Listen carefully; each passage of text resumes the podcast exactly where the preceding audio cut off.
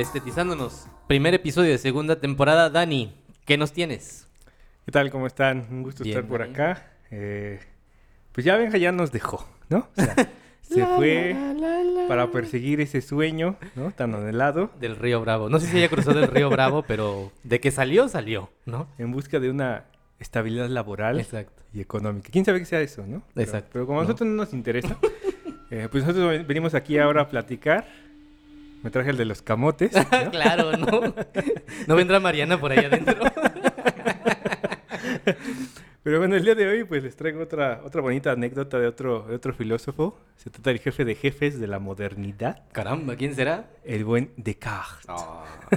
Descartes, chicos, ¿no? Sí, para los, para los del Conalep, para los... No, pero bueno, los del Conalep ya son un nivel más arriba. Sí, no, ya estudian cine, ya, ya son fifís. Y este, pues vamos a hablar de, un tema al que le he llamado la muñeca autómata de Descartes, ¿no? Eh, es un tema que he estado revisando, que, que la verdad no, no lo conocía y, y no estoy seguro, pero de acuerdo con las fuentes es lo que les voy a tratar. Eh, yo supe de este tema por eh, ver una película que es Ghost in the Shell, la segunda entrega, esta película de 2004, de temática cyberpunk. A mí me gusta el cyberpunk, pero el cine de animación no es lo mío, yo sé que es como una contradicción ahí, ¿no?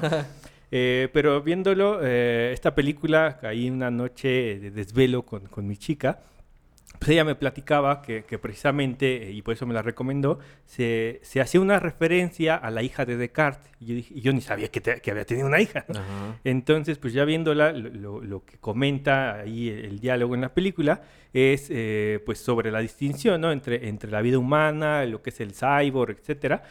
Pero eh, pues ya revisando este, algunos artículos ahí en línea, pues me doy cuenta que sí, que en efecto, o bueno, lo que se dice es que Descartes tuvo una niña que a los cinco años fallece y bueno, en aras de eh, superar o negar esta, este fallecimiento, pues crea un modelo así como autómata de la niña, ¿no? Y bueno, esto es lo que vamos a revisar, ¿no? Otra temática más de muñecas.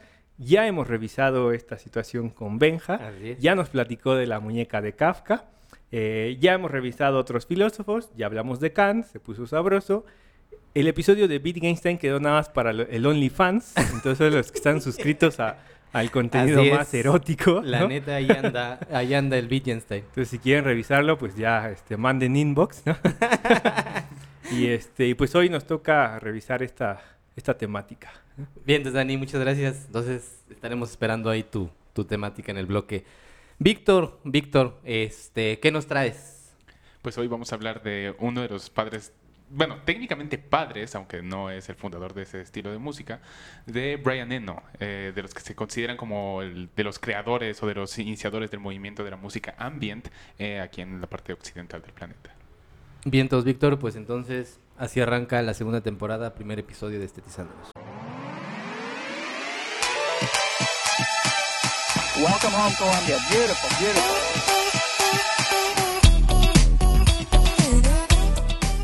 Y en los titulares del mundo, China impone nuevas reglas para influencers de compras. Ahora, pues les va a decir a estos influencers cómo hablar, vestirse cuando transmiten en vivo, muchachos. Así es esto.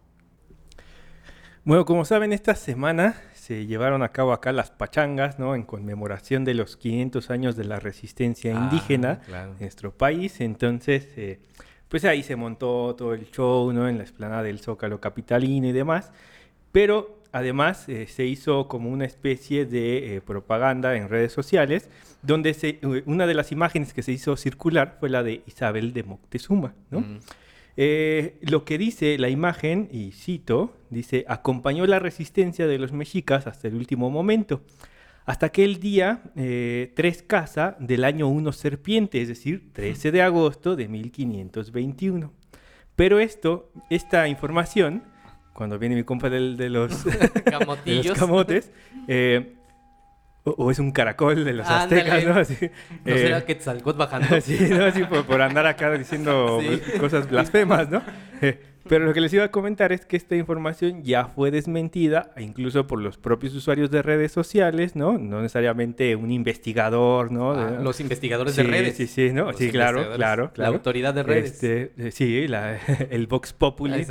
Eh, porque pues las fechas no coinciden y si, a- a- eh, basta revisar un poquito de la biografía de, de la hija de, de Moctezuma para darse cuenta que esto no fue así. ¿Cómo? Ni modo. ¿No? Ya que habíamos, y ya que vamos a hacer con nuestras playeras y tazas que habíamos hecho con, el- con ese rostro, a tirarlas, ¿no? Y en otras noticias más irrelevantes y menos importantes, con un menor contenido cultural, tras 10 años de su lanzamiento, Bethesda Softworks anuncia el- la reedición de Skyrim, de la versión aniversario para las consolas de nueva generación.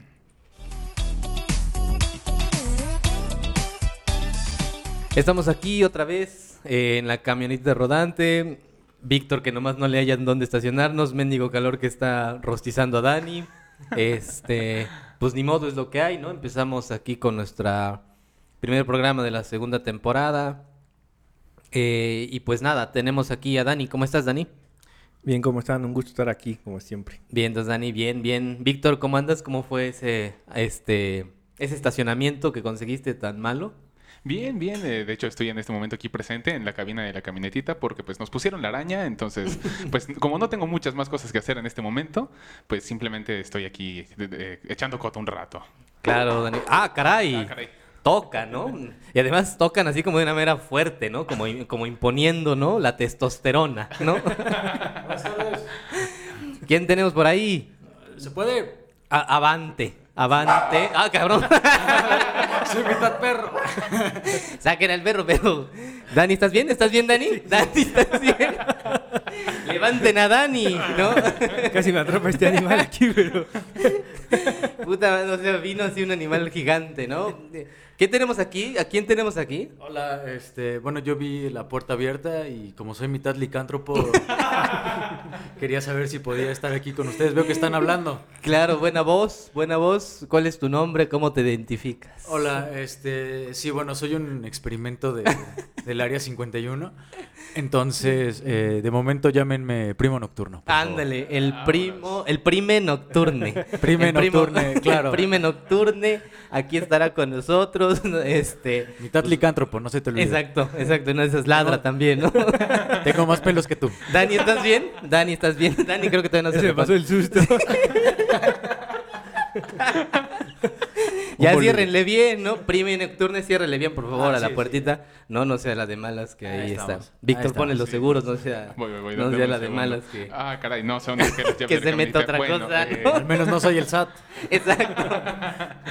Exacto. Pues aquí arrancaremos así este eh, primer episodio de la segunda temporada. Eh, el- el- la voz femenina va a estar presente también. Hoy no pudo estar. Este, y Dani, pues así como nos prometió un tema, pues al inicio, ahorita pues nos, nos expondrá un poco más a fondo de esto que llama mucho la atención sobre la figura de, del buen Renato. Vas, Dani, por favor. Sí, digo, digo Descartes, no, no por mamón, sino porque los días me corrigieron Ah. que no pronuncio bien Deleuze y Guattari. ¿no? Ah, de Deleuze. Ándale. Deleuze y Ah. Guattari. Entonces, Ah. pues Ah. para que no, no haya ahí este Las ridiculeces ofensas, de... ¿no? Sí. Entonces, bueno, pues vamos a hablar de Descartes y su hija Autómata. Les comentaba de esta película de Ghost in the Shell, eh, fue dirigida por Mamoru Oshii en 2004. Ujú. Eh, y bueno, este, e- e- esto lo traigo ¿por qué? porque la, la- la vez pasada como que se causó mucha expectativa este tema de, de lo virtual, lo tecnológico, el cyborg, ¿no? Entonces, pues de ahí me agarro para continuar como más o menos con esta temática. Y, y me pareció muy interesante la información que les traigo porque pues estamos hablando ni más ni menos que, que el santo patrono de la, de- del racionalismo, de la modernidad, ¿no? Ajá. Entonces parece algo como, como contradictorio, ¿no? Que, que en uno de de estos este, pues arranques eh, eh, en aras de, de sustituir a, a su hija en la, en la muerte, eh, pues se haya creado una, una muñeca autómata, ¿no? Hecha ahora sí que a imagen y semejanza de la niña fallecida. Y yo les dije al principio, debo de confesar que yo ni siquiera estaba enterado, ¿no? De que él haya, haya tenido descendencia, ¿no? No, pues ni idea, ¿eh? Y lo poco que leí ahí este, en algunas páginas de internet que estuve buscando fue que en efecto eh, eh, tuvo una niña, pero fue así como co- con, el personal así de limpieza, ¿no? Ahí en una, una cosa ahí de, de momentánea, ¿no? Pero que, una- sí, sí, Una sí. pregunta, ¿sí había limpieza en ese entonces o...? Pues, no sé a qué se refiera, ¿no? Era líneas, limpieza, ¿no? ¿no? ¿Quién sabe de qué, de qué se trata ¿Qué eso? tipo de pero- limpieza? Pero ¿Qué así, limpieza? así dice, ¿no? Entonces, eh, pues co- con, esta chava, pues tienen la hija. eh, a- a- sí hay una relación cercana, ¿no? Entre, no, no es así como el papá del domingo, ¿no? O sea, sí, Ujú. sí había una buena relación, pero la niña eh, fallece eh, a muy temprana edad a causa de eh, escarlatina, ¿no? ¿Qué es ¿Qué es eso? eso? no? Yo también me pregunté qué es eso. Y bueno, lo que encontré es que una es una infección de tipo bacteriana eh, caracterizada por un salpullido rojo en todo Ah, el cuerpo. Entonces, loco. por eso de ahí el, el escarlata, escarlatina, Ah. ¿no? Que bueno, en esos tiempos pues era como más común de lo que se creía, como ahora el coronavirus, ¿no? Ajá. Entonces, bueno, pues la niña fallece y lo que hace el filósofo eh, es tomar como una especie de eh, engranaje, así como tipo de los relojes suizos, ¿no? Ajá. Y entonces eh, reproducir la niña lo más exacta que puede y mediante este, este organismo, este- esta maquinaria, eh, producir ciertos movimientos como semejando una muñeca que se mueve, ¿no? Cámara. Entonces, Un eh, Chucky no sé, a mí me cuesta creerlo, ¿no? Pero, o sea, no, no, no sé, no, nada más me, me intento imaginar cómo pudo haber eh, hecho esto y está, está cañón, ¿no? Y además para la época, ¿no? Bueno, la niña se llamaba Francine y pues la, la- la muñeca, se dice que Descartes le llamaba eh, la Petite Francine, ¿no? Su, su pequeña Francine, ¿no?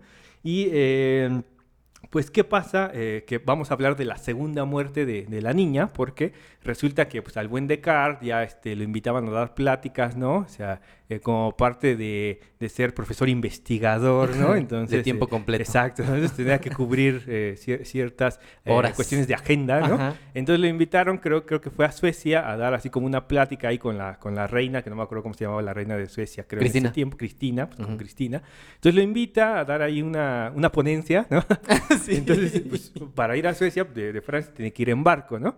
Entonces, pues ahora sí que ya ahí en, pues, en el trayecto, el personal que estaba ahí eh, en, en el barco donde iba, eh, pues escucha ruidos así como en su habitación, pero pues, resulta que él no estaba en su habitación, ¿no? En su camarote. Entonces se meten a la fuerza eh, pensando que a lo mejor alguien se había metido a robar o algo. intruso. Y pues ven así como, como a Chucky, ¿no? Así. Ahí con el cuchillo. Ajá, ¿no? y entonces sacan de onda y dicen, ¿qué es esto? Entonces agarran a la muñeca después del susto, ¿no? Después de comerse Ujú. un bolillo. Y entonces la, la arrojan al mar. Y pues entonces el papá del racionalismo se olvida de la razón, se deja llevar por la emoción y se le va a los fregadazos al capitán y al personal de marina. enloquece. Y bueno, ahí tenemos la, la segunda muerte de la pequeña Francine, ¿no? Entonces, a mí me cuesta trabajo eh, imaginar al jefe de jefes del racionalismo cayendo en este tipo de cosas y pues ahí está la prueba, ¿no? Entonces yo pregunto, aunque pueda parecer extraña la maldita pregunta, pero ¿razonamos con la razón o razonamos más bien a veces de manera emocional, ¿no? Guiados por completo por nuestro afecto, ¿no? El prime, el prime nocturne que tiene para decir, ¿no? Em, yo creo que es un poco de, de ambos, ¿no? Eh, bueno, yo lo veo un poco más como, como un tema de hasta qué punto realmente tu razón va a influir. Y podemos hablar de, de los del naturalismo, ¿no? ¿Qué nos tiene que decir la, la naturaleza al respecto? Y para eso creo que me voy a basar mucho en el miedo. Eh, creo que el miedo puede ser una primera aproximación muy buena al respecto, porque creo que es esa sensación, ese sentimiento, ese sentir, que más nos llevan a cometer acciones sin sentido, ¿no? Eh, Como ahorita que entraste, como güey. ahorita O que sea, entré. pinche Dani, o sea, no manches, o sea, pobre de mí yo- también, yo- ¿no? Yo nada más lo vi con cara de preocupado y no sabía si se iba a encuerar o me iba a atacar. Y justamente eso es eso, ¿no? El miedo eh, casi siempre por naturaleza nos lleva a, a esos dos puntos. O atacas o te defiendes, ¿no? Entonces yo creo que esa reacción natural al estímulo te puede llevar un poco a, a cometer una acción que desemboque un sentimiento, ¿no? Claro. Yo, yo no sé, Víctor, tú si tienes algo, este... Pero creo que es por bien sabido, ¿no? Que estos lapsos, ya no recuerdo quién decía que eh, estos, lapto- estos lapsos en donde ocupamos propiamente aquello que, quién sabe qué sea, que llamamos razón, pues son espontáneos. O sea, surgen ahí como, uy, ¿no? O sea, como tengo una idea, güey. O sea, no, pues, o sea, estoy pensando, pues e- ese acto no se origina como de manera constante o tan fluida como quizá nosotros podamos considerar. O sea, es No, y, también casi siempre el sentimiento viene a partir de un detonante que tus sentidos perciben, ¿sabes? Sí, claro, por eso, por eso esa- es, en contraparte con, con lo que dice Dani, pues se mantiene más constante eh, la parte de la sensación. ¿no? O sea, obviamente hay como un, hay, hay un, hay un flujo constante, eh, más evidente a partir de la sensación que a partir de cuando pensamos. O sea, realmente el acto de la razón, el acto de producir eh, pensamientos o deducciones, pues surgen como de manera muy espontánea o esporádica a lo largo de nuestra, de nuestra jornada, de nuestra vida. O sea, está- estamos más, más, más saturados a partir propiamente de las sensaciones. Propiamente cuántas veces pensamos. O sea, ni siquiera yo ahorita lo estoy haciendo, yo creo que cuando estoy hablando. Claro. De ahí que yo creo que para mí, y no sé para los demás, no sé, Víctor, si tienes algo que decir, este, pues me inclino más en la, a la- hacia la cuestión de la C-. Casi siempre estamos como en un modo más automático que, Sí. que propiamente dirigido Consciente, por... ¿no? Exacto, exacto, ¿no? Ah, pues es que eh, pensar siento que es algo que lleva un gasto de energía muchísimo más importante, muchísimo más grande. El ser humano siempre actúa simplemente por naturaleza, simplemente actúa con base en sus necesidades, actúa de manera más visceral porque es lo más fácil, es lo más instintivo. Está guiado por otro tipo de razonamiento, no precisamente por uno en donde usamos la lógica, decimos qué es lo que va a pasar si hacemos esto o aquello otro, sino que simplemente es actuar por actuar porque es como nos lo indica algo muy dentro de nosotros, en nuestro código genético incluso mismo. Y tanto así que el propio, como lo decías al inicio, ¿no? El propio padre del, del raciocinio, ¿no? Del, del razonamiento. Yo pienso. Ajá, ¿no? O sea, a quien le debemos como la Yo concepción. pienso, por tanto me encabrono. ¿no? Sí, ¿no? Entonces, en lugar de, de un San Juditas, tienes un descaja ahí al lado de tu cama. Sí, exacto. Sí, sí, sí, así es Dani, ¿no? Este, incluso... Al lado de mi virgen zapatista. Exacto, ¿no? Sí, porque hay que, hay que decir, Dani, que tiene una, una este, inclinación marxista-leninista guadalupano, ¿no? Entonces, eso no hay que olvidarlo en Dani.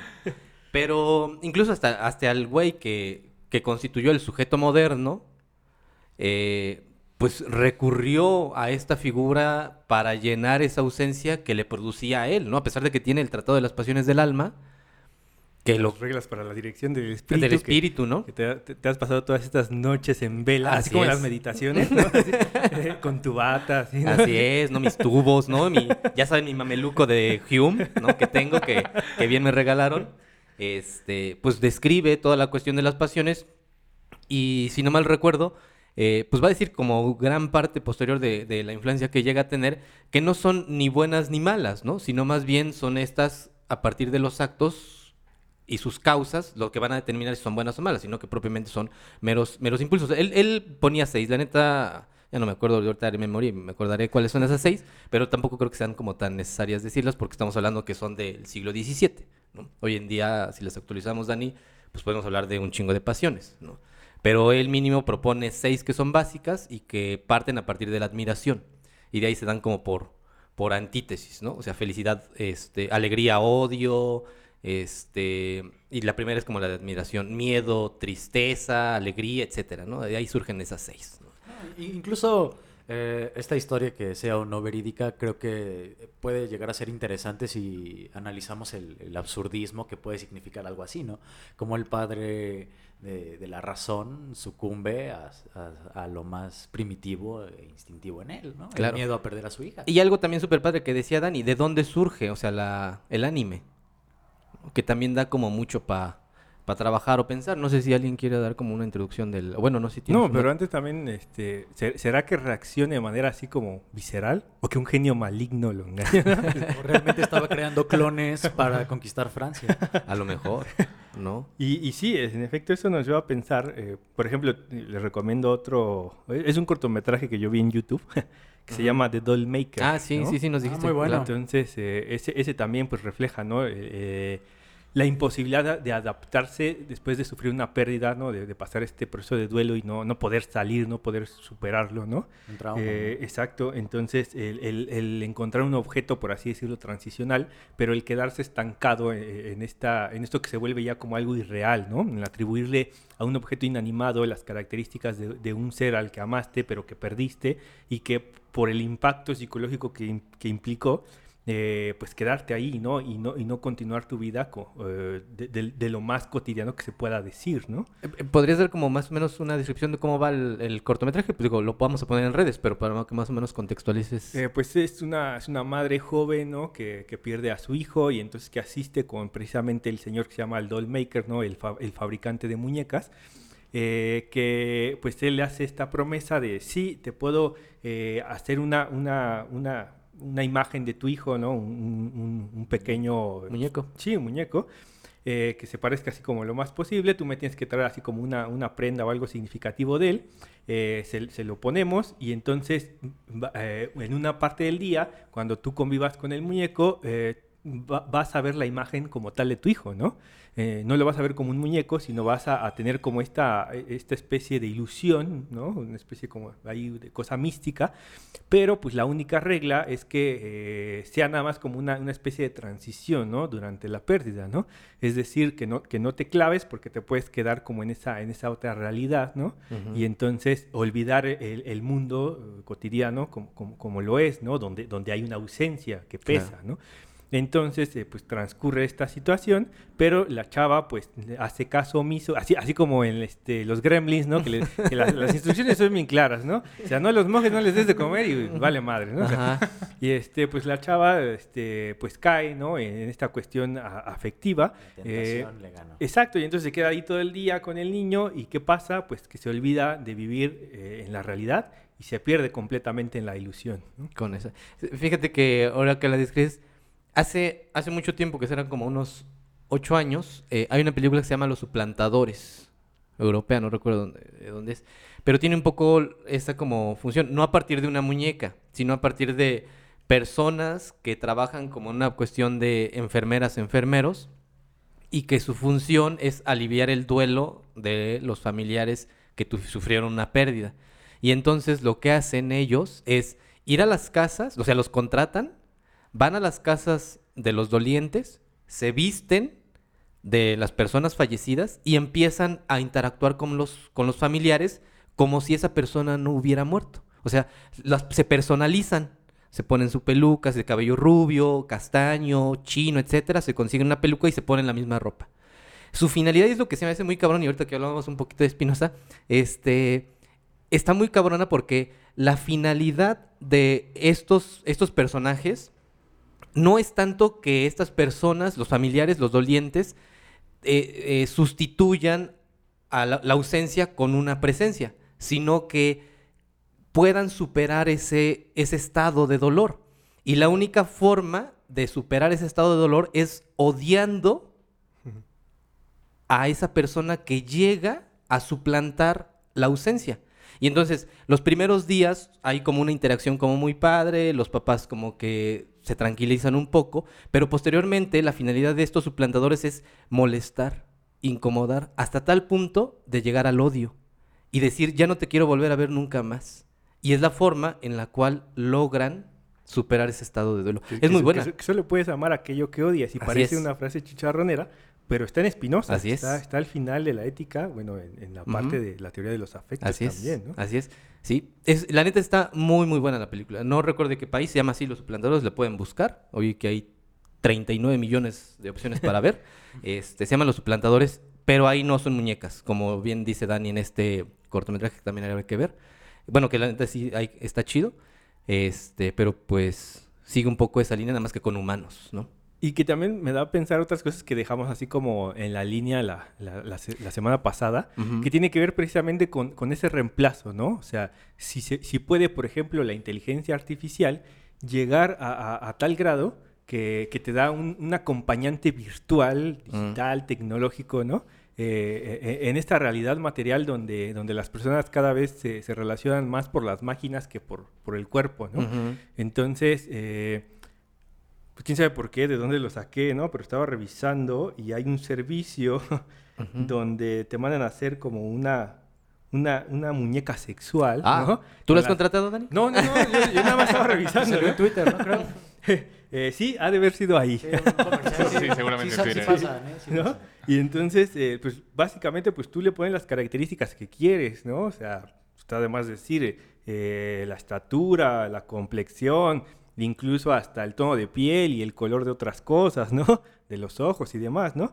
Y entonces, eh, pues no sé quién se anime, ¿no? Pero bueno, eh, Bueno, yo me, no, no me voy a animar. me, me recuerda mucho a una serie eh, de ciencia ficción, justamente, está en Netflix. Es una serie rusa llamada eh, Better Than Us, Mejores que Nosotros. Lo diría en ruso, pero no sé ruso. y, justamente habla de eso, ¿no? Habla un poco de este futuro distópico, eh, donde realmente las máquinas, eh, los androides sobre todo, ya empiezan a dominar el campo laboral, ¿no? Eh, y se supone, ¿no? La línea está, está interesante porque te muestran un androide, que es como un modelo ya muy cabrón, el, el modelo X, eh, que ya es capaz incluso de replicar sensaciones humanas, ¿no? O sea, que ya llegó al punto de independencia y de autonomía, que ya es capaz de ella sentir odio, sentir miedo, ¿no? Sentir tristeza y una... Sobre todo ahí la, la trama se pone interesante cuando la muñeca empieza a, sentir eh, un afecto maternal, ¿no? Que Ghost in the Shells un poco más o menos. Exacto, como más o menos es la trama, ¿no? O sea, él es, así como platicando nada más brevemente, ¿no? Está- se están investigando unos crímenes donde resulta que los asesinos son precisamente eh, muñecas que fungían la, la función sexual, ¿no? Y que estaban mandadas a hacer para, precisamente para complacer eso- esos placeres carnales, ¿no? Pero quien eh, lleva a cabo la investigación, que es propiamente eh, un agente del sec- llamado Sector 9, pues es otro cyborg, ¿no? Entonces es, a- a- es ahí, bueno, eh, se, se desenvuelve la trama y va uno dándose cuenta eh, de- de- del porqué ¿no? de estos crímenes, pero también entre líneas y conforme va, va avanzando la, la- secuencia, pues se van abordando temas, ¿no? Como esta distinción entre qué es, qué es la naturaleza humana y si se puede es. distinguir de, lo tecnológico del cyborg, ¿no? Sí, que eso está chido, ¿no? Pero es, es particularmente la, la, la número dos, ¿no? Porque hay una previa en donde no tanto es eso, ¿no? Este, Prime. Eh, recuerdo haber escuchado a un, programador, ¿no? Que mencionaba que todo aquello que puede ser cuantificado a números eh, es programable. Entonces, si en algún momento nosotros podemos, eh, bueno, y hablo de nosotros como el proyecto humano, ¿no? Si en algún momento podemos eh, tener la esencia eh, algorítmica de, de lo que sentimos, ¿no? Y quizás, no sé, agarro un hisopo y te lo meto en la nariz y a partir de eso no tengo COVID, sino tu miedo y lo puedo pasar a una máquina que analice y todo eso lo interprete como números, pues en ese momento ya no estaré, ya estaré creando un ser capaz o una inteligencia capaz de replicar lo que, lo que tú sientes, porque al final del día somos eh, pulsos electromagnéticos, ¿no? Y eso de alguna manera tiene un- un- una fuerza, ¿no? Un electromagnetismo que se puede pasar a números. Entonces a mí no se me hace imposible eh, mucho, sí, un poco distópico, más no imposible el hecho de que algún día quizás eh, tengamos la fórmula para replicar. Ah, yo pensé que tener tu muñeca, ¿no? ¿No será el Prime nocturno un, un cyborg? ¿no? Estaría mamalón, ¿no? Sí, sí, sí. Sería Así como en Godzilla. Terminator, que los perros cuando ladran es porque detectan así a los exterminadores. Pues por ejemplo, está esta, eh, esta inteligencia artificial que fue creada, creo que me parece que como en el 2013, no sé si la conocen, lo habrán escuchado, se llama Sofía, que es un, es, es un robot que pues tiene como todas las cualidades de un ser humano, causa mucho revuelo, eh, y en marzo, abril aproximadamente de este mismo año, eh, creó, creó su primera pintura. Ah, sí, sí, sí. Y en colaboración con otro pintor eh, brasileño, otro artista plástico brasileño, y, se subastó y aproximadamente se vendió como en mm, medio millón de dólares, una cosa así, súper fuerte. Eh, no, más, más de medio millón.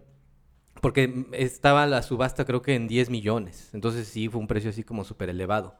Eh, y, lo que, y lo que se vendió fue un video en MP4 de 12 segundos de ella pintando. Ella. Ajá. sí. Pintando. Y eh, se vendía también una impresión de la pintura terminada. Y eso se subastó. se subastó y se vendió en una especie de criptomoneda. Ahí. Libre de impuestos, la criptomoneda. Así es. Pues no hace mucho, justamente eh, esta marca de, de tecnología e innovación, eh, Nvidia, ¿no? Hace Mm. un par de meses presentó sus nuevos modelos de, de tarjetas, ¿no? La serie 30.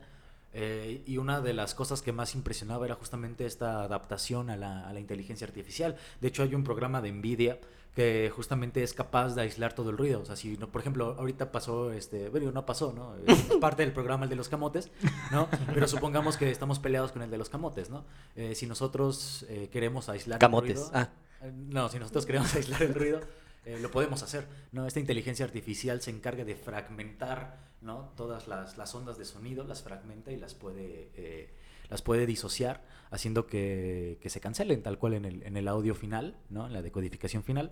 Y justamente lo interesante de esto es que ya no solo se aplica, se aplica a, audio, ya también lo empiezan a aplicar al video, en donde literalmente a partir de una serie de patrones, la inteligencia artificial ya es capaz de eh, realizar imágenes fotorrealistas de, de algo. Por ejemplo, tú pones una línea café y, una y un círculo verde, ¿no? Y con base en la inteligencia artificial que compara un montón de imágenes de, de su base de datos y los, los análisis de los trazos que hizo, pues es capaz de realizar una- un árbol fotorrealista, ¿no? Incluso Claro. usaban este juego Minecraft, Ajá. en donde literalmente a partir de estas abstracciones pixeleadas del juego, la inteligencia artificial ya es capaz de crear un, un escenario completamente realista con iluminación volumétrica y demás aspectos que pues yo preferiría ir acá a una isla de Minecraft que a Cancún. ¿no? Sí, la neta, sí. Eh, lo- Sontag, este, bueno, ya para ir como cerrando este primer bloque, eh, Susan Sontag me parece que en el de Bajo el signo de Saturno dice, que toma de eh, Rambo, uno de esos poetas malditos, Rambo Baudelaire. Eh, hoy vengo como un poco mal con las citas, ¿no? Este, y mencionaba que toda la realidad podía este, vaciarse en un libro. Eh, posteriormente ella va a decir que toda la realidad puede vaciarse en imágenes. Y lo dice como en el 73, en los 80. Seguimos como quizá todavía descubriendo cómo la realidad nos está impresionando cuando la realidad quizá se ha constituido desde una forma desde ya varias décadas anteriores. O sea, lo decía en el 70, 80 y hoy en día es algo que, que tenemos hecho y derecho a partir de todas las plataformas. No sé si quieres agregar algo, Dani. No, bueno, la película, entonces Ghost in the Shell es eh, la, la segunda entrega. Innocence es, es como, como el apellido de la película. Eh, es del 2004, lo que llama la atención, porque no es así como una obra ochentera, ¿no? Que anticipaba lo que, lo que podría suceder, ¿no? Sino Ujú. ya, ya, ya toma el toro por los cuernos y se sitúa ya este, en este siglo, siglo XXI. Y, y pues ya no es tanto una pregunta por anticipación, sino una pregunta yo creo que también ética, ¿no? Que, que- Claro. que interroga por la condición humana, ¿no? Entonces, sí, eh, yo he insistido, ah, tiene que, el desarrollo tecnológico se tiene que acompañar de, la- de- de la parte humana, Totalmente. porque entonces, de lo contrario, pues estamos, como, como lo hemos indicado, eh, del lado simplemente de la, la maximización de la ganancia y no de un desarrollo creativo y potencial de, del ser humano, ¿no? Entonces, eh, pues ah, yo creo que da para pensar muchas cosas. Me da para pensar también que, que el- el- solo son muñecas sexuales. No he visto muñecos sexuales, ¿no? También. ¿no? Eh, ¿Quién contrata estos servicios y por qué sería más fácil gastar una millonada en que te manden desde alguna parte de- del otro lado del mundo eh, un, un- una- una- un sustituto, un suplemento, ¿no? Que te dé una compañía, un placer sexual o lo que sea, ¿no? Eh, en- eh, al contrario de tener una relación interpersonal, una, una relación de lo sensible entre cuerpos, entre afecciones, entre conciencias, ¿no? Intercambio de, afectos. Entonces, pues sí me lleva a preguntarme bastantes cosas, ¿no? Sobre, la condición que estamos adquiriendo, sobre todo en las últimas décadas. Claro. Y que pues obviamente la cuestión económica va, a permear para que sea consumible eso no, ¿no? Mientras haya demanda, pues obviamente los precios van a, van a disminuir y entonces ya en el Oxxo vas a conseguir tu muñeca sexual. Hecha con lágrimas de niño vietnamita, ¿no? Seguramente. Así es, ¿no? Seguramente, pero pues es lo que va a haber y pues así va a estar constituida la, la realidad. ¿Quieres agregar algo más, Víctor? Pues eh, tenía varias ideas que estaba desarrollando en la cabeza, pero como que no logré terminar de aterrizar ninguna, por eso no estuve muy participativo. Pero yo creo que en este momento, tal como lo estaban mencionando ahorita al final, va a llegar el punto en el que el ser humano se va a empezar a decantar más o se va a empezar a irse más por satisfacer simplemente sus necesidades biológicas, sus necesidades sexuales, porque al final de cuentas también esta parte, digamos, eh, romántica del acto sexual, del coito, es un mero constructo social, es meramente tratar de expresar algo que alguien siente por otra persona, pero a final de cuentas eso no está implementado de, de- manera estrictamente natural en eh, nuestro actuar. No sé ustedes qué pueden pensar al respecto con eso. Y que yo creo que también, como en esta cuestión de la sexualidad, creo que también ya el concepto de, de la reproducción, como para, como diría Schopenhauer, para, para salvaguardar la especie, Ujú. ya es un concepto que no se sostiene, ¿no? O sea, la especie humana está más que salvaguardada en el acto reproductivo y que pues obviamente ya no necesita seguirse reproduciendo. De ahí propiamente que a lo mejor las figuras de, este, de explotación o de experimentación a partir de los placeres y darle rienda suelta a esta cuestión básica del deseo, pues creo que es lo que, lo que prolifera, porque la preocupación por, salvagu- par- por salvaguardar la especie humana, pues eso ya no existe, ¿no? Eso creo que queda, queda decantado. Eh, no sé si quieran agregar algo más como para, para concluir. También, eh, bueno, es un tema que obviamente no lo, no lo, no lo hemos mencionado y no sé, no sé, no- daría, daría la necesidad de, de tener más tiempo, ¿no? Como para seguir abordando eh, muchas derivaciones de, esta, de esto que acabamos de hablar, ¿no? Eh, Paul Preciado tiene este libro del Manifiesto Contrasexual, ¿no? Si, si no mal recuerdo así se llama. No, también habla de, de esta eh, especie de suplemento para la práctica sexual, ¿no? Así. Entonces, mm, bueno, hay cosas que hay que seguir pensando, que, que- que se tienen que seguir deconstruyendo, ¿no? Y, y que bueno, este, pues sí, es una, es una lógica también del deseo muy extraña, ¿no? Donde, donde se entrecruza esto de, de la innovación tecnológica con las prácticas de, de lo sensible, que, que te da figuras así bien, bien extrañas, ¿no? Pero que, que también ahora ya estamos muy eh, adecuados a verlo como, como algo más cotidiano, ¿no? No, insisto, como, en las películas ochenteras, donde, do- donde había un, una- un cierto temor, ¿no? Por el futuro. Ahora ya estamos en él. Y quién sabe qué es lo que se venga, ¿no? Porque ahora si, si nos podemos anticipar y, y tratar de vislumbrar qué es lo que se viene, yo creo que sería... Ninguno de nosotros tendría como una buena perspectiva, ¿no? Mm. Sería algo bastante atroz, ¿no? E e incluso hasta inimaginable, ¿no? Claro. Sí, y justamente también es mucho de- del atractivo del cyberpunk, ¿no? Que muchas veces te maneja estos escenarios completamente distópicos en donde la realidad social se ve quebrantada por estas, eh, pues ya pueden ser inteligencias artificiales o algo que quizás es más común en nuestros tiempos, una macroempresa, ¿no? Con un monopolio increíble.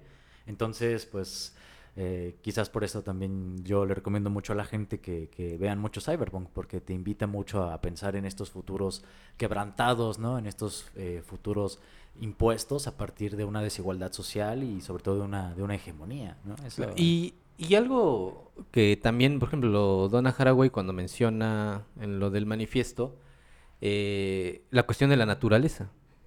O sea, ese elemento que damos por hecho que va a continuar y que propiamente es uno de los primeros eh, opuestos o, binarios ¿no? que existen, cultura, naturaleza, pues es el primero que va a desaparecer prácticamente. Y entonces, si ya esas fronteras eh, se, se prácticamente se han roto, que la primera que se rompe es la de naturaleza-cultura, pues entonces ya lo que deviene es una completa incertidumbre. O sea, la estabilidad propia de lo que hacía esas, lo que decíamos, como esa especie de dicotomías o puestos binarios, pues si se rompe esa, esa noción de naturaleza, ¿cuál es propiamente entonces ya la constitución o el devenir de lo que va a ser como la, Eh, eh, el propio sociedad, ¿no? cuerpo, inclusive, ¿no? O sea, independientemente del suplemento, si, si lo pensamos en términos de máquina, de máquina deseante, Ajá. este, de relaciones, eh, de conexión, disyunción, flujos, ¿no? Flujos de deseo, ¿no? Donde, donde se pone en marcha toda una maquinaria que, y, y toda una serie de dispositivos que lo controlan, que lo distribuyen, ¿no? Que lo seccionan incluso. Entonces sí, eh, quizás seguir pensando en términos como muy de, de esencialismos, eh, pues nos impediría pensar otras cosas y a lo mejor también lo seguimos haciendo, no sé, yo, yo no sé, ¿no? Eh, pero ta- también hay que, hay que, hay, hay que hacer un, un ejercicio como eh, de repensar y, pensar sobre el pensamiento que estamos haciendo, ¿no? Eh, para no caer en ese tipo de supuestos, ¿no? Este, ahí está el caso del, del bioarte, ¿no? Ah, me habla. Sí, sí, sí, ¿no? Ahí te va. ya. sí, sí, sí, aquí la agarro. Este, pues, pues esa es la, la situación, ¿no? No, no, hay, no, no, no podemos pensarlo así como un entrecruce de lo tecnológico con lo vivo. Porque para empezar, ¿qué es lo vivo? ¿Qué es lo tecnológico? Y si son realmente eh, opuestos o son falsos mixtos o, o qué onda, ¿no? Porque pues, ambos son parte de un discurso. Y el discurso siempre es una construcción, ¿no? Eh, una serie de figuras a, a lo largo de, de la historia. Y la historia misma también es otro discurso, ¿no? Entonces, eh, pues esa es la cosa, ¿no? Pero bueno, eh, pues ya así como finalizando, pues ahí está, ¿no? Y, y- queda abierta también la interrogante desde un principio de, eh, sobre el racionalismo, ¿no? Sobre si nos quedamos eh, con los autores, y, eso, para eso fue como esta especie de ejercicio, ¿no? Con los autores así canon y los seguimos respetando por lo que supuestamente dejaron ahí muy en claro en sus textos, cuando pues algunos hechos, insisto, no sé si esto es verídico o no, no lo sé, pero, pero nos deja que pensar eh, respecto a esos supuestos que ya tenemos muy sedimentados, ¿no? Y que ya damos por hecho que así son y que no, más bien tendríamos que eh, pensar en otras perspectivas, ¿no? Por ahí leí una frase, ya no les digo de quién, porque ya saben de quién, ¿no? de, de mis mismos autores de siempre, ¿no? Que también yo no cuestiono, ¿no?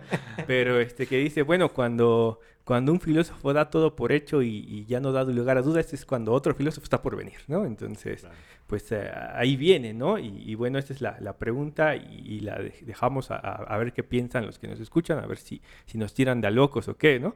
si, si pensamos en términos racionales o, si- o si más bien son más reacciones las que tenemos en términos emocionales, ¿no? Y nada más, pues ya les había recomendado en alguna ocasión, no sé si fue en el OnlyFans o aquí mismo, eh, el texto de pensar rápido, pensar, pensar lento, pensar despacio. ¿no? Ajá. No, pensar rápido, pensar despacio. O como sea. Pe- Pensar. ¿no? Que es de, de mi tocayo Daniel Kahneman, que es psicólogo social, psicólogo cognitivo, que desarrolló estas investigaciones desde los 70s, 80s eh, respecto a, a precisamente eh, cómo tomamos decisiones bajo qué circunstancias y bueno, pues eh, en, esta, en esta suerte de, teoría, de experimentación que hace, pues de lo que se percata, eh, y eso es, de ahí viene la propuesta de dos sistemas por, medio de los cuales pensamos, ¿no? Un pensamiento lento, eh, racional, que sí toma decisiones a partir de, una evaluación lógica, y otro que es más inmediato, que es más emocional, que se basa más en una reacción. Entonces, pensémoslo en, en- ese, en ese tipo de, de- de construcción, ¿no?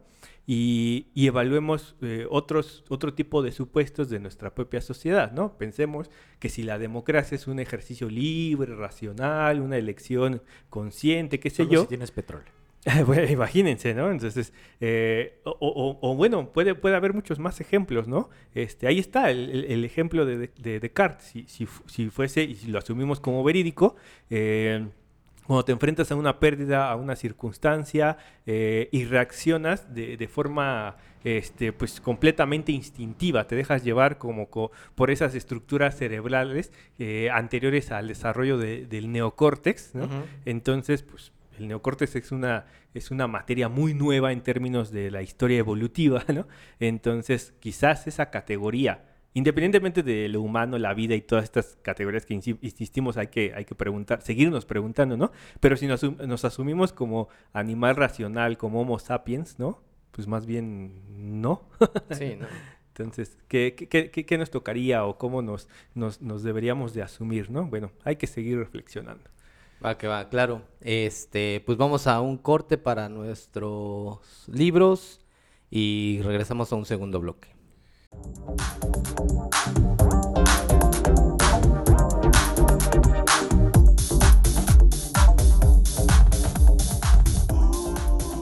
Y en nuestra sección Dardos a Ciegas, eh, yo les traigo un libro titulado Génesis de una estética de la, de la realidad virtual. Ahorita que hemos estado hablando de lo virtual, de lo no real, o lo, como lo quieran llamar, pues en las artes. Eh, Margarita Ramírez González estructura un libro en el cual propiamente hace una historiografía de cómo se constituye esto llamado la realidad virtual, desde pues algo del Renacimiento, donde encuentra un algo que es como muy particular, eh, Y lo interesante es que es un libro que no s- habla de lo europeo también, sino que aterriza su reflexión hacia la producción aquí en México. Que eso está bueno, pensar lo virtual en su producción artística y estética desde lo local. Es una edición que publica con Aculta junto con el CENIDIAP y pues que vale la pena revisar ahorita un poquito con estos temas que hemos tratado. Pues con esto que ya nos hemos estado agarrando últimamente, ¿no? De, de criticar lo criticable y, y- y de poner en duda el racionalismo a nuestro modo racional, irracional. Eh, pues yo les traigo unas recomendaciones del autor Antonio Damasio, que es eh, pues, que neuropsicólogo, se puede decir, ¿no? Ujú. Este investigador, que en los años más recientes también ha publicado una serie de libros donde pone en duda precisamente esta cuestión del racionalismo en filosofía con base en eh, el estudio de las, es- las estructuras cerebrales, ¿no? Entonces, bueno, tenemos de entre algunos de sus, de sus textos recomendables, pues el error de Descartes, Descartes, ¿no? Eh, la sensación de lo que ocurre y el cerebro creó al hombre y también otro que ese ya lo leí y sí está bien bueno es En busca de Spinoza. Ahora bien, eh, se, pu- se puede tener eh, dos tendencias, ¿no? Cuando uno oh, lee cosas como de, de neuropsicología y psicología fisiológica y todas estas ondas, ¿no? Neurociencias, que podría ser una especie como de, de reduccionismo materialista, ¿no? Es decir, este, todo se puede explicar a partir de las estructuras cerebrales, ¿no? Y entonces toda nuestra producción y toda nuestra realidad está ahí, ¿no?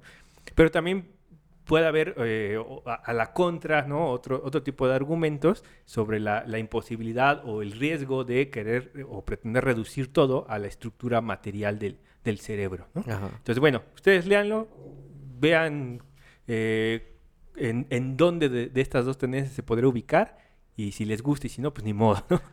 ¿Quién lo edita ese, Dani? Eh, son ediciones de Bucket. Sí, todas estas que les acabo de mencionar, creo que son de Bucket, son de, de Sí. bolsillo el Y formato. son formatos Sí. pequeñitos, se, se lee muy rápido. 100, 200 páginas, así Ujú. que para que le entren sabroso. Bueno, eh, yo esta semana ¿no? les traigo una obra teatral, les traigo una obra de Tennessee Williams, Ah. eh, Summer and Smoke, de justamente el mismo Tennessee, eh, terminada, si no recuerdo mal, en el 48 por un joven Tennessee. Ahí es una, un relato en, en el- a las orillas del río de Mississippi, en el que, bueno, eh, un pequeño romance de verano eh, nos lleva a, a cuestionarnos realmente muchos aspectos que creemos elementales del alma y una cuestión de realmente lo que, lo que creemos que es amar. Eh, bueno, en comparación de todo esto, lo que creemos ficticio, lo que creemos real y como lo, tecnológico y demás puede ser o no serlo, pues creo que irnos un poco a, a describirlo desde lo más impulsivo de nuestras vísceras puede ser una, un buen acercamiento. Eh, Summer and Smoke de, de Tennessee Williams. Vientos, vientos. Ah, cabrón. ¿Cómo te- Aguas, aguas. ¿Cómo pasa? A ver. En mi caso, yo voy a recomendar un libro que se llama La Red Oculta. El autor es Jamie Bartlett. Eh, la editorial es Spy 2. Nos habla en este libro acerca de un poco todo el desarrollo que ha tenido Internet, todo lo que es acerca de los foros, de cómo, la, cómo el anonimato puede cambiar la percepción y el comportamiento de la gente, cómo nos puede condicionar estar detrás de una pantalla bajo un nombre ficticio, un seudónimo y donde no se va a ver nuestra, nuestra cara. Eh, es todo un viaje con respecto a muchos movimientos ilegales que se han ido dando a lo largo del tiempo en Internet y así de cómo se han ido dando las pequeñas subculturas dentro de este mismo mundo.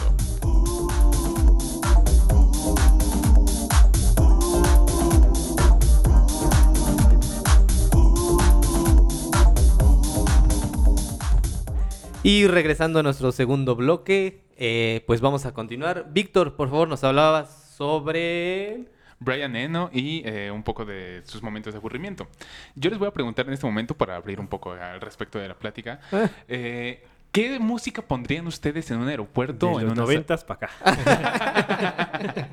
Pues, eh, o sea, ¿qué, qué, qué pondrían ustedes? ¿Qué, qué, qué sería lo primero que se les vendría a la mente? Que ¿En dirían, dónde? esto escucharía en un aeropuerto, en una Ah, sala de espera. pues yo pondría en YouTube música para aeropuertos y lo que me salga, ¿no? O sea, no sé, como algo de pianito, ¿no? Así, tin, Aunque no me lo creas, si pones música para aeropuertos, te vas a ir el disco de este sujeto del que estamos a punto de hablar.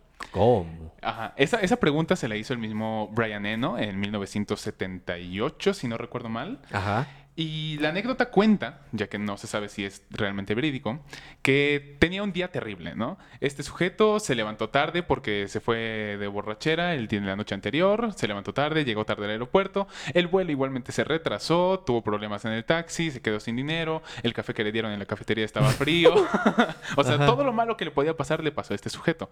Y estaba escuchando una canción en la sala de espera del aeropuerto que él mismo pensaba, la escuchaba y decía, no se me hace para este momento. Esta canción yo la debería estar escuchando eh, en la disco con mis amigos mientras nos estamos poniendo una muy fuerte. Entonces, no me gusta, no cuadra que esté en esta situación, escuchando algo que debería disfrutar y que además, cuando están haciendo un anuncio por los parlantes o algo de ese estilo, me van a interrumpir la canción que estoy escuchando. No me gusta, no, no, no, me- no siento este feeling en este momento. Ajá. Entonces, él estuvo trabajando eh, un tiempo después en lo que se llamó Music for Airports, eh, uno de sus principales Cámara. discos, eh, en donde se empieza a desarrollar toda esta música, eh, este género que Ah. se llama ambient. Gracias a este disco se le considera el padre de la música ambient, pero todos sabemos que no es así, vamos a marcarlo entre comillas. La música ambient realmente es algo mm, que llegó a Occidente gracias a él, se empezó a popularizar gracias a él. O sea, Previo. lo que de repente se escucha como el señor de los camotes, ¿eso podría ser música ambiente? Podríamos decir que sí, Si le pongo un beat, aún mejor. Ah. si le pongo dos beats, O sea, la música ambient es algo que trae el ser humano arrastrando desde hace siglos. Es algo que ha buscado más por necesidad o por tratar de amenizar ciertas actividades que ha ido realizando. La música ambient incluso podemos llegar a denominarla como los propios sonidos de la naturaleza. Ha habido muchos autores que han trabajado de esa manera. Han hecho grabaciones en exteriores, en zonas naturales, eh, por ejemplo en este, en fuentes o ríos y lo han reproducido tratando de editar o imitar ciertos eh, sonidos para que sea ameno. Eh, es algo que lleva el ser humano trayendo desde la antigüedad, desde la época primitiva. Por ejemplo, existe un instrumento que se llama didgeridoo, que es este como un corno gigante de madera Ah, con claro. piezas de madera dentro. Que, exacto, exacto. Es más, Ah. incluso podemos aquí poner de eso una pequeña grabación de que es un didgeridoo.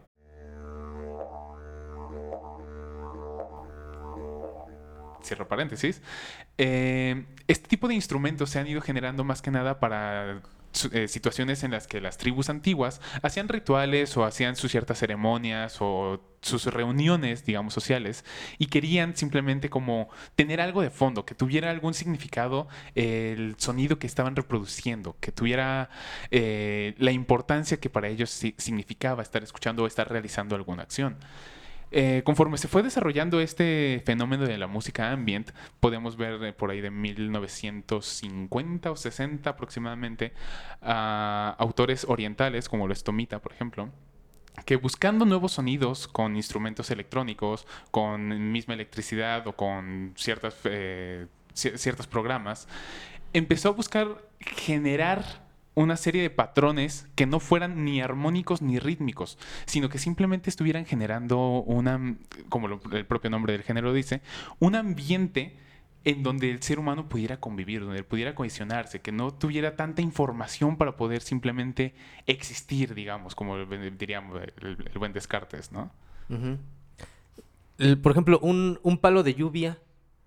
Un palo de lluvia. Ajá, son estas cositas como Cuando prehispánicas. uno va a Tepoztlán, ¿no? Y te Exacto, ¿no? Cuando, este, ahorita con, en, en nuestro zócalo, ¿no? Como esos instrumentos, como bien decías, de la prehistoria, en donde hay como silbotitos que imitan sonidos de aves, palos de lluvia y demás. Esos serían como los primeros intentos, o de ahí podría ser como una especie de eh, genealogía o el origen de la evolución de lo que vendría siendo este, la música ambient. Sí, podríamos considerarlo como un, intento de música ambient. Tratar de reproducir sonidos de la naturaleza eh, justamente fueron de los primeros intentos que el hombre tuvo con este acercamiento a este género musical, que de hecho no se consideraba un género como tal. Les repito, es algo que se lleva trayendo desde hace siglos y que se tenía interiorizado como que existía y ya está. ¿Y, y en el cine qué tanto se ocupa eso? O sea, la- ¿qué, qué tanto influye como nada más la grabación eh, de la parte sonora, del ambiente y del entorno eh, a los incidentales y toda esa situación? ¿También podrían pasar a, a ser como quizá música ambiental, todo ese tipo de cosas? ¿O, O ya neta, así como Duchamp, este, pues es la intención del artista y del músico lo que define si es música ambiental o no. Creo que es un poco más la intención del artista, pero principalmente con la música ambient tenemos eh, dos estilos muy marcados. El que carece de información y que simplemente es reproducción de movimientos sonoros y auditivos que generan una sensación, o por el contrario, como lo podemos ver, por ejemplo, con el jazz, que es música muy cargada de información, saturada, y que a la vez es tanto ruido blanco, digamos, de fondo, que también puede funcionar para eh, disuadir a la gente del momento en el que está. O sea, puede funcionar únicamente como algo que está ahí de fondo. Oye, Víctor, pero ¿a, qué le llamas como información y a lo de ruido blanco? En la música tenemos tres aspectos muy importantes a, a, denotar, lo que es ritmo, armonía y melodía. El ritmo son patrones, valga la redundancia, rítmicos, son sonidos constantes, cada cierto tiempo se está reproduciendo un sonido. Lo que es la armonía es el conjunto de notas que nos va a estar dando una sensación, un feeling, lo que va a tratar de hacernos interpretar qué es lo que debemos de sentir en ese momento. Y la melodía, pues todo lo conocemos, ¿no? Es esta parte eh, juguetona de la música, que es la que generalmente se nos va a quedar marcada, que por sí sola no va a generar ninguna sensación, pero que dependiendo de la armonía con la que esté acompañada, ya nos va a empezar a hacer sentir emociones. Entonces, eh, la música ambient que no está tan cargada de información es justamente eso, es la carencia de estos tres factores y simplemente son sonidos reproduciéndose. Cuando ya hablamos de que es música que tiene muchísima información, es que tienen los tres este, factores eh, una carga eh, de escritura muchísimo más compleja. ¿Y el ruido blanco? El ruido blanco, fíjate que es algo súper curioso el ser humano puede percibir eh, frecuencias desde 20 Hz hasta 20.000 Hz con, lo que, con los oídos. Puede incluso percibir frecuencias más bajas con el resto del cuerpo, con mera resonancia. Ah. Pero digamos lo que podemos entender auditivamente está en ese, en, en ese espectro. El ruido blanco es todas las frecuencias sonando al mismo tiempo a diferente eh, amplitud cada una. Entonces es una acumulación aleatoria, es una señal aleatoria de todas estas frecuencias. Por ejemplo, cuando tu tele no tiene señal, Eso es ruido blanco. ruido blanco. Exacto. Cuando le pones, eh, o sea, no estoy aquí ya muy seguro de lo que es la definición, por ejemplo, del ruido do- rosa, que es el otro tipo de ruido, ¿Eh? pero me parece que es, eh, sí, sí, o sea, es- me parece que es simplemente el cambio de ecualización.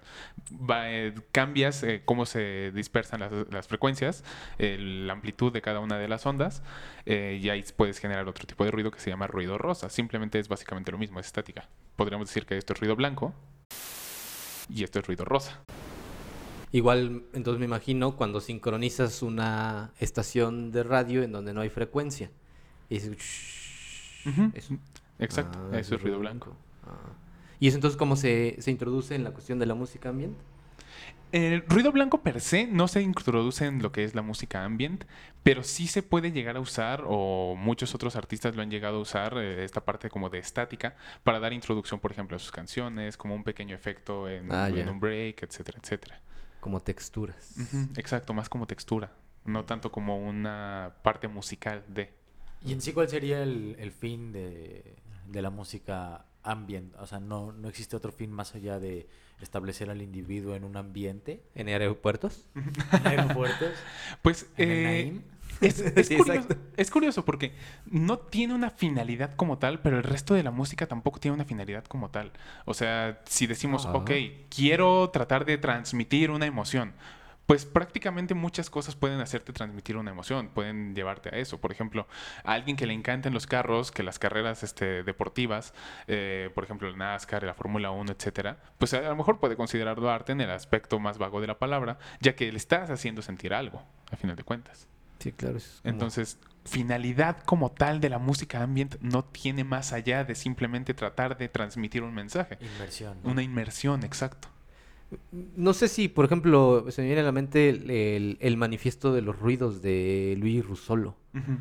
¿Qué tanto ya también desde como eh, principios del siglo XX se, se empezaba ya como a configurar una especie de, de ruptura del, claro, ¿no? De la estructura, de- del, del 19 en este canon que Bach deja, ¿no? O sea, ya desde ahí hay como estos jueguitos, ¿no? Vas, Dani, a Pero no ahí en los futuristas sí había un- ahí sí creo que había una cierta intención como de adecuación de adecuación del aparato sensorial a las novedades tecnológicas, así como los autos, los motores, ¿no? O sea, como que a lo mejor sí, Sí. había ahí una, eh, una, sí, eh, en términos de Benjamin, ¿no? Como de una, eh, un condicionamiento de, de la experiencia, por así decirlo, frente a la novedad, algo que, que era propiamente extraño, que, que- que si nos posicionamos así como a principios de los, del siglo pasado, Ajá. pues a lo mejor sí sería así como algo eh, que, que- que rompería, ¿no? Con, con- con- con los, lo anterior, con lo que no estaba la gente acostumbrada, ¿no? O sea, introduce una, una novedad, una, una nueva forma de, eh, en el caso, por ejemplo, del transporte, ¿no? De, de pensar el, el tiempo en, en relación a- a- a- al, al desplazarte de un sitio a otro, ¿no? De, de- de que las calles pasaron de ser eh, de caballos, carretas, a, a ser ocupadas por, por tranvías, automóviles, Ajá. ¿no? O sea, de todas estas cosas, de disminuir las distancias, no en el sentido propiamente físico, sino de que tu traslado ya era mucho más accesible porque tenías un potenciador de, de- de- Claro. de- de lo- la capacidad humana, ¿no? Y, y- o, o en el caso del radio, ¿no? También eh, con, con el audio, ¿no? Este dispositivo que permite eh, transmitir la- la- las ondas, la- las, las fre- frecuencias de radio, pues entonces la comunicación se transforma completamente como en su momento con la, con la imprenta y etcétera, ¿no? Entonces, pero a lo mejor pienso más bien esto, esto del ambient que yo, yo ya soy algo viejito. Entonces, eh, no sé, eh, es nuevo, es nuevo este concepto para mí, no sé, ¿no? No sé qué tanto tiempo tendrá de estar siendo explorado, no lo sé. Pero yo lo, sí, lo, sí lo veo más así como esta eh, correlación, ¿no? O sea, no tanto como ritmo, aunque lo había pensado como ri- ritmo, pero ahora me- con esta definición que nos das de ritmo, pues es, otra cosa, ¿no? Pero sí como una vibración común, como una correlación entre yo, mi conciencia y, el medio, ¿no? Como que no hay esa, esa distinción que a lo mejor sí había como esa especie de disonancia, ¿no? Como decías, introduces un, un tipo de música, un tipo de vibración que, que no va conforme a la estructura del sitio donde estás y que a lo mejor esto eh, te permite eh, tener una, una cierta armonía, ¿no? Eh, Ujú. En relación de, del cuerpo con otros cuerpos, ¿no? Por así decirlo. Y por ejemplo, ¿qué realmente qué tan, qué tan nuevo es ahora que lo mencionas, Dani? Eh, por ejemplo, ahorita se me vino completamente a la mente un monje tibetano pelón, ¿no? Eh, en, una, en un monte nevado, eh, mientras está pensando y meditando y tiene flautines de fondo, ¿no? Esos flautines podrían ser como música de ambiente al final del día, ¿no? Porque busca sumergirlo a este ambiente de paz y de conexión espiritual con la tierra. No, no sé qué tanto también sea como la, la- también esto que acaban de, de mencionar, eh, la ilustración que hace John Cage con su célebre, con el 433, ¿no? O sea, que propiamente deslinda todos estos tres elementos que acabas de, de mencionar, ¿no? Ritmo, armonía, Melodía. melodía, ¿no?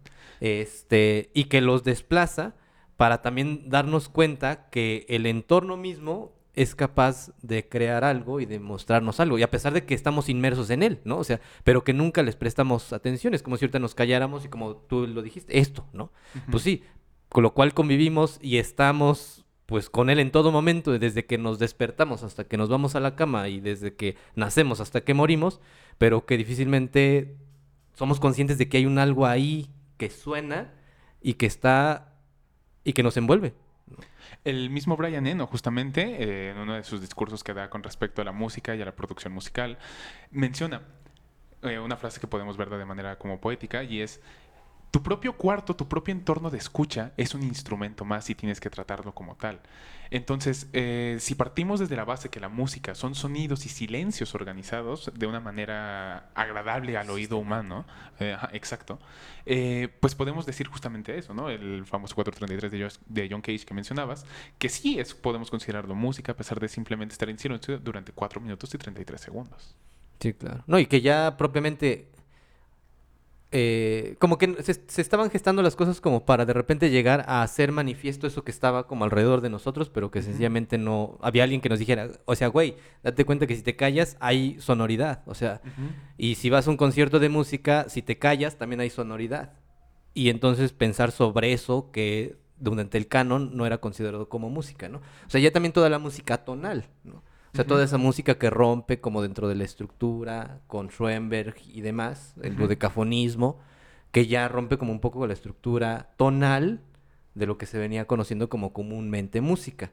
Y creo que a partir, según yo, o sea, con mi mente de campo, este, puedo entender quizás sí esto que dices, ¿no? O sea, cómo la, la, la historia quizá de la música vino gestándose a tal punto que rompió las estructuras de la tonalidad que teníamos, empiezan a surgir ruiditos, empiezan a surgir atonalidades, y entonces, ¿qué faltaba? Yo creo que pues voltear a ver al entorno fuera de la, de la estructura dentro de un estudio, o dentro de un conservatorio, o dentro de una un auditorio. Exacto. Por ejemplo, tenemos a otro autor. eh, puedo estarme equivocando eh, perfectamente. Pero se Eh, llama Víctor, ah, sí, ¿no? Pero se llama Víctor, no sé. No, no, no. Se llama Earth Table, eh, que tiene varios discos que se llaman Environment, que literalmente simplemente hizo la grabación de algún lugar ahí en- perdido en mitad del bosque, en mitad de la naturaleza, y lo publicó como si fuera música de su autoría. Hace mucho tiempo, ya no me acuerdo, fui a una exposición al, a- al... Cuando todavía había museos, no sé si se acuerdan que hubo un tiempo que había museos y uno podía salir a la calle, No ¿no? va a haber museos en los museos para recordar. Exacto, ¿no? Exacto, exacto. Este, pues bueno, eh, en el Tamayo había una exposición en donde la instalación era una instalación sonora, en donde lo que hacían era propiamente ponerte esta ambientación de lo que era la selva y te producían el sonido de lo que es la selva en la noche. Entonces era así una atmósfera y además con luz súper tenue, casi entrabas a obscuras y nada más había pequeños destellos de luz cuando de repente algunos animales producían sus sonidos o cantaban o intentaban hablar entre ellos. Y era impresionante. Toda la atmósfera porque quedabas así, envuelto. Si no recuerdo mal, esos animales que estaban ahí eran los de la exposición de lado de Van Gogh en digital. Entonces, Ah. eh, según, según yo, ¿no? Puede ser, no, puede ser. Y es que en el arte sonoro, pues sí hay varias cosillas ahí que, este, que se me vienen a la mente. Hay una eh, donde producían un sonido ambiental en una frecuencia, ahí sí no sé, tú a lo mejor corrígeme, Víctor, en una frecuencia lo suficientemente fuerte que era dañina para el oído. Y entonces decía ahí que si tú entrabas a esa sala, era bajo tu responsabilidad, así como la CEP, ¿no? Que te hace firmar tu, tu carta y que pues tú eres responsable de tus hijos y que pues acá si se quiebran, pues es tu culpa, ¿no? Este, pues ahí también no había una responsiva, pero sí había un letrero que decía que si tú accedías a esa sala, este, creo que en el Exteres, en el, no, en el Exteresa no, este, pero decía, o sea, que si tú entrabas a esa sala, eh, te exponías a una frecuencia que durante mucho tiempo permanecer ahí era dañina para tu oído. Entonces de ti dependía qué tanto tiempo te querías quedar, porque eso te iba a afectar. Entonces, pues pasabas así como rapidito, ¿no? Pero sí, eso no sé qué tanto pueda ser de cierto, pero era esa, esa instalación sonora. Y también de estas cosas que supuestamente ya con, con la pura música te puedes inducir estados de conciencia como Ah. alterados, ¿no? Digo, no sé, no sé, desconozco como teóricamente el asunto, pero pues hay gente que sí lo, sí se lo toma en serio, ¿no? De hecho, Sí, sí, Perdón. Eh, de hecho, hace poco encontré en Spotify justamente una audioserie eh, que es eso, son eh, sonidos que buscan ambientación, que eh, voy a dejar el, el link. Eh, son sonidos de ambientación y supuestamente tú empiezas a escuchar todo este concepto auditivo que hay y tu mente empieza a crear historias, crear conceptos Mm. y cada canción, cada rola que, que vas escuchando es un, un episodio de la serie que prácticamente tú estás construyendo a partir de, del- de la imaginación que te da este... Pues sí, esta, esta melodía, esta canción. Claro. Eh, y Tarkovsky, ahorita que me acuerdo, tiene, tiene un ejercicio de un paisaje sonoro. En donde propiamente nada más pone. eh, ahorita lo que podemos ver, creo, es su. En YouTube, creo. Es como un ejercicio de reproducción porque pues se perdió, creo que gran parte de esto.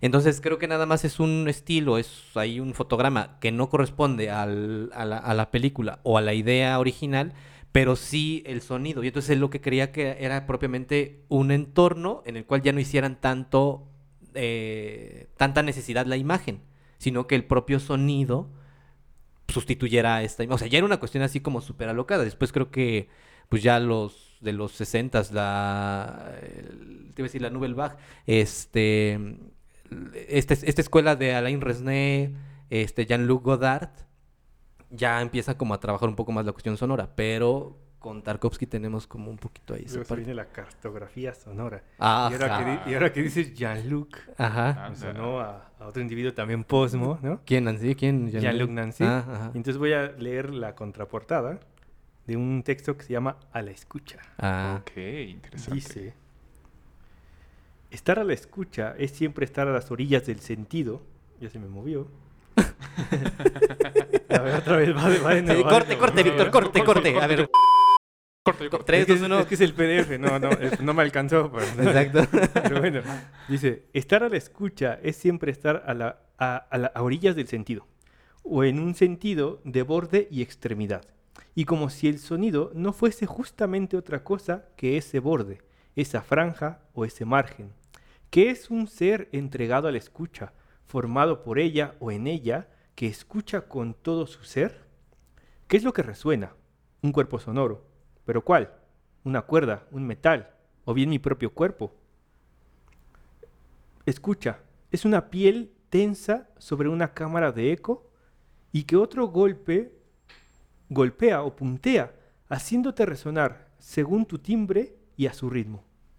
Esa piel extensa sobre su propia caverna sonora, ese vientre que se escucha y se extravía en sí mismo al escuchar el mundo y extraviarse en él en todos los sentidos.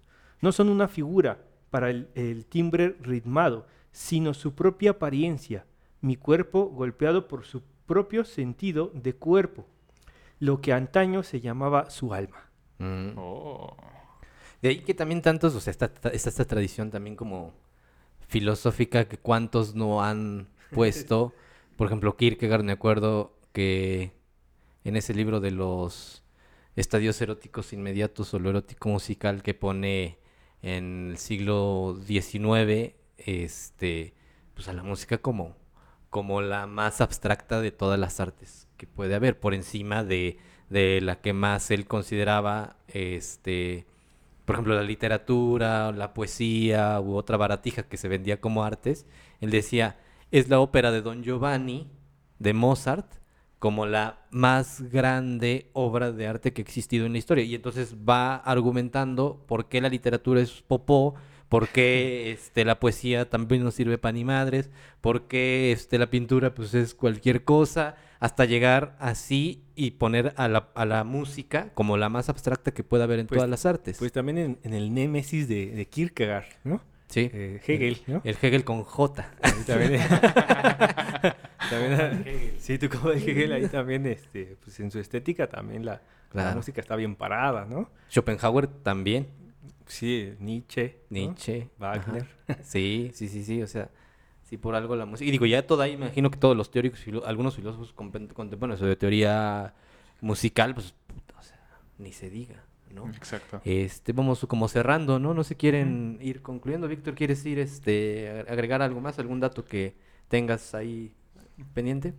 Pues nada, principalmente que de los principales exponentes. Ay, justamente aquí el dato. Ay. Ay. Ay, chiquito. Este, justamente de los principales exponentes durante el desarrollo de, esta música, tenemos, por ejemplo, a, ya lo había mencionado, a Tomita por la parte de, de Japón, Laurie Spiegel y Susan Kieny, que son dos, este, al- si no recuerdo mal, son alemanas, que estaban como yéndose por dos movimientos diferentes de música ambient, que son el... ah, música concreta en Francia, perdón, y Mm. electromusic en Alemania. De música. Ajá. Y pues ya para ir también cerrando un poco esta anécdota y un poco con retrospectiva, bueno, más bien como apuntando hacia el futuro, es ir viendo cómo la música ambiente también se ha ido desarrollando cada vez en más géneros gracias a la creación del Internet y la aportación de diferentes lugares culturales del mundo, con lo que es, por ejemplo, el synthwave o el chillwave, que pues bueno, son géneros que podemos abordar en otro momento. ¿Tú eres partidario de la música ambient? De toda la música en general. Ay. Todo, todo, todo, O sea, absolutamente la todo. música de rondalla te la pongo y la aguantas. Eh, quizás, o sea, a ver, a ¿verdad? ver, o sea, Ah, a, lo que voy, a lo que voy es, quizás a mí personalmente no sea algo que me agrade, pero no puedo negar que aportan algo a la escena musical, aportan algo de información. Risas, ¿no? También. También así la banda, los, toda esta cosa, narcocorridos. Quieras que no, el tema de producción musical con este estilo de música, o por ejemplo con el reggaetón, el trap, etcétera, etcétera, Ah, es trap. muchísimo más diferente de lo que uno puede considerar. Es muy variado. Porque no es lo mismo la forma de producir, por ejemplo, el rock británico con lo que es el rock eh, gringo, con lo que es el rock australiano, por ejemplo. Entonces, cada región del mundo, cada género de música tiene algo que aportar, tiene cosas nuevas que eh, darle a la industria. Entonces, esa es la, la magia, digamos, de la producción musical. Hay que, hay que producirnos así como una, como una banda norteña, a ver si así sí la sacamos. ¿Qué Porque, porque el podcast, el podcast está chido, ¿no? Creo que nos escucharía más gente si habláramos así Ándale. de De- hecho, hay un corrido tipo que explica Cristian Nodal. justamente ¿no? Sí, exacto. Un ambi- ambient Nuevo León. algo así, Ándale. Ah, hay, ah, hay, este, una recopilación de música justamente en internet que se llama, eh, a ver si lo encuentro, es algo así como Music Ambient for Those Who Live in Mexico, algo así. Es, que es música ambient para los que viven en, México. este, que, que curiosamente la portada del disco, o bueno, de- del proyecto musical, es una foto de una noche estrellada con un cartel de Oxxo enfrente. Ah, claro, sí. Ya no tienes así. ¿Cuál es música para Sambors? Música para elevador, música para restaurante, música para vivir en México. ¿no? Exacto, O sea, ya es así un pinche concepto como el espíritu absoluto, ¿no? Así ya es una cosa gigante. De hecho, en Spotify, si pones Drake, te sale este playlist para tienda de ropa. ah, no Anda. mames. Este, bueno, nada más eh, re- recordé la anécdota de que no recuerdo en qué país nevado eh, un par de, de hombres querían hacer la cámara aislada de ruido, ¿no? Y justamente al intentar hacer esto se dieron cuenta que era imposible llegar al, silencio absoluto porque eh, tu, tu sangre, ¿no? La sangre recorriendo las, las venas y todas tus arterias eh, generaba un sonido que cuando tú estabas en completo silencio podías eh, escuchar, ¿no? Entonces, pues si si hay ahí un músico ambient eh, con este concepto de la sangre recorriendo su, su cuerpo, eh, pues cada ver si se pueden aventar una rolita o algo, ¿no? Eso creo que sería un buen reto. Me quedó ahí la duda entonces así de, de, de pregunta como de 3 de la mañana cuando no puedes dormir y no tienes nada que hacer y te a ver videos así de cualquier cosa, ¿no? Ajá. Y esta pregunta de, eh, eh, ¿en el espacio hay ruido? O sea, en el espacio exterior. O sea, no tengo ni la menor idea, ¿no? Pero bueno, también así como retomando ya para finalizar con, con este asunto, porque yo soy un neófito en materia de musical, ¿no? La inteligencia musical es, es la, la, la, la más pinche que tengo, ¿no? O sea, sí, sí, a lo mejor tendré algo de lingüística, qué sé yo, ¿no? Pero esta sí, definitivamente no, no es lo mío, ¿no? Eh, todo se lo pasaron al tipo que está acá enfrente, ¿no? Pero bueno, entonces, este, de- desde el aspecto filosófico, y lo mencionamos, pues ahí está el buen Nietzsche. Entonces, para los quinceañeros que quieren iniciarse en esto de, de leer a Nietzsche y lo apolíneo y lo dionisiaco, precisamente el nacimiento de la tragedia, que es una oda a, a- a la música, al Los teatro griego. ¿no? Eh, ahí está esta parte, ¿no? De la embriaguez, ¿dónde está? De dónde está la potencia, la, la fuerza, sí, la- las fuerzas despiadadas, ¿no? De, de la naturaleza en el coro. Ahí está, precisamente eso. Así es, ahí es donde nace. Pues, ¿quieres comentar algo? ¿Quieren comentar algo más? Este... Pues nada, solo que la luna llena ya está saliendo y Así como es. que me está empezando a salir pelo donde no debería. Vámonos, ¿no? Este, pues nada, este, muchas gracias, gracias Víctor, Gracias a todos por ustedes. Gracias por soportarme un rato. gracias primo, ¿no? Primero nocturno para los, los compas y para el presidente, su servidor. Dani, muchas gracias. Un gusto, como siempre. Pues va, yo soy Rodolfo, este, terminamos, nos escuchamos próximo jueves, en otro momento, en otro tiempo, en Estetizándonos. Saludos para Benja. Ah, saludos, de Saludos. veras. a, a la oficina. Eh, ¿Aquí donde está la mancha de Valentín es donde se sienta o...? Así es. Ah, de de. Así es, saludos para Ale, Ale Libros, Ale Libros, va. Gracias, saludos, Cuídense. Nos vemos. cuídense. Bye. Welcome home, Columbia. Beautiful, beautiful.